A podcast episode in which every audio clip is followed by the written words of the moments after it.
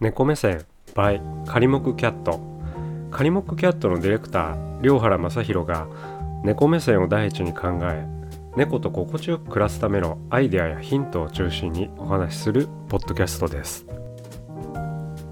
こんにちは。仮木キャットのディレクター良原正宏です。今日のテーマは猫の爪研ぎについてお話ししたいというふうに思います。猫の爪研ぎっていうのはですねまあ皆さん何でやってるんだろうとかあの不思議に思う方も結構いらっしゃるかもしれませんけれどもいくつかですね理由があってですね爪研ぎには、えーと、他の猫とこうコミュニケーションを取るっていう役割も実はあったりするんですよね。猫ってこうあのその縄張り意識が強くてこうテリトリーをこう大事にする動物だったりしますからここが私のこういわゆる縄張りというかテリトリーなんだよっていうようなそういったこうマーキングをする役割もこう果たしていたというふうに言われています。で猫のですねやはりこう爪研ぎっていうのはやっぱりこうお部屋全体今のやっぱり一緒に暮らしてる家全体がまさにこうテリトリーだったりするので家猫の場合はやはりこう爪研ぎをすることによってあの自分の匂いをつけたいこうマーキングしたいというふうにそう感じてこういろんなところをこう爪研ぎあのしたくなるのかもしれません。ですから猫にとって爪研ぎっていうのは本能やこう感情表現に関わるすごく大事な行動であると言えます。爪研ぎがこうできないというのはもう本当に猫にとってはものすごくこうストレスがかかるのではないかなというふうに思います。ですから爪研ぎがこうできない環境で暮らす猫ちゃんっていうのはもしまあそういった環境があればという話なんですけれども、えー、例えば爪研ぎができない猫ちゃんはこう異常行動と呼ばれるようなこう噛みついちゃったりとかストレスがかかってこう過度なグルーミングをしちゃったりとかさまざ、まなこう問題行動がやっぱり増えるんじゃないかというふうに言われています。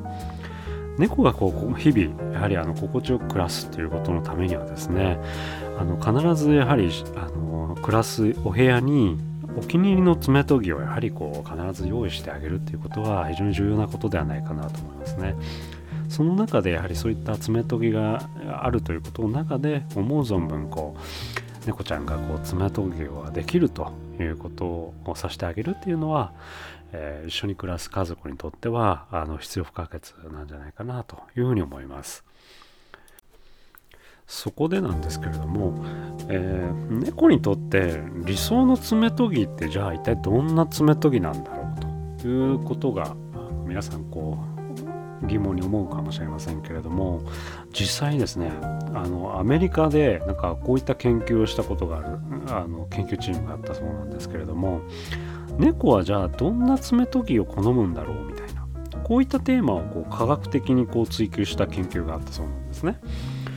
でちょっと実際ご紹介させていただくと生後2ヶ月未満の子猫を対象にいろんなさまざまな素材や形の、えー数種類以上の、えー、爪研ぎを与えてどの爪研ぎを好んで使用するかを観察したという研究があるんですね。で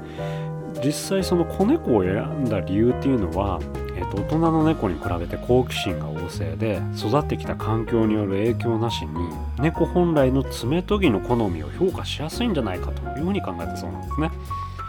その結果どうなったかというとですね多くの子猫ちゃんたちは S 字型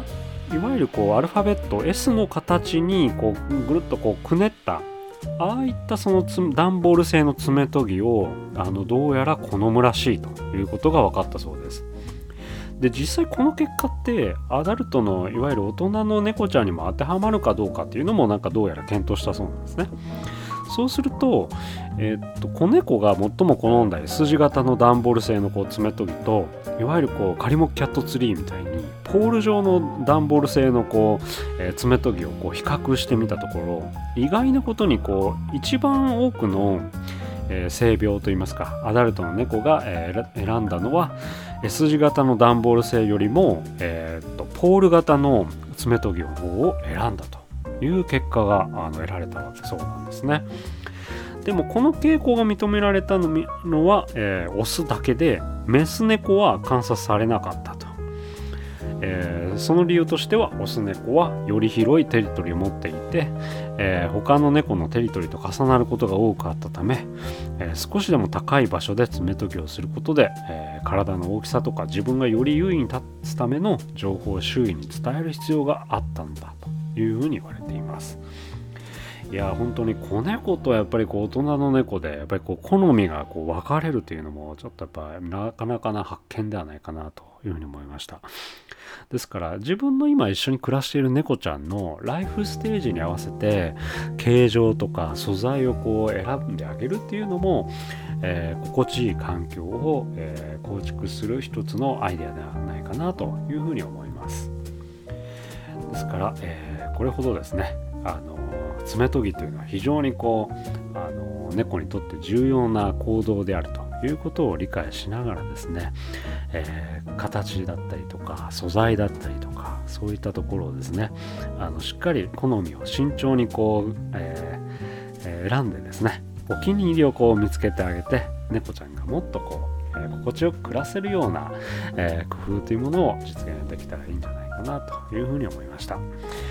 はい。えー、今日はですね猫の爪研ぎについて、えー、お話しさせていただきました。他にもまだまだ、えー、爪研ぎに関してはお伝えしなくてはいけない情報もまだまだ多々あるんですけれどもそういったか、えお話に関してもまた、え次回、えお話しできたらというふうに思います。本日も、えご視聴いただきましてありがとうございます。それでは次回お会いしましょう。さようなら。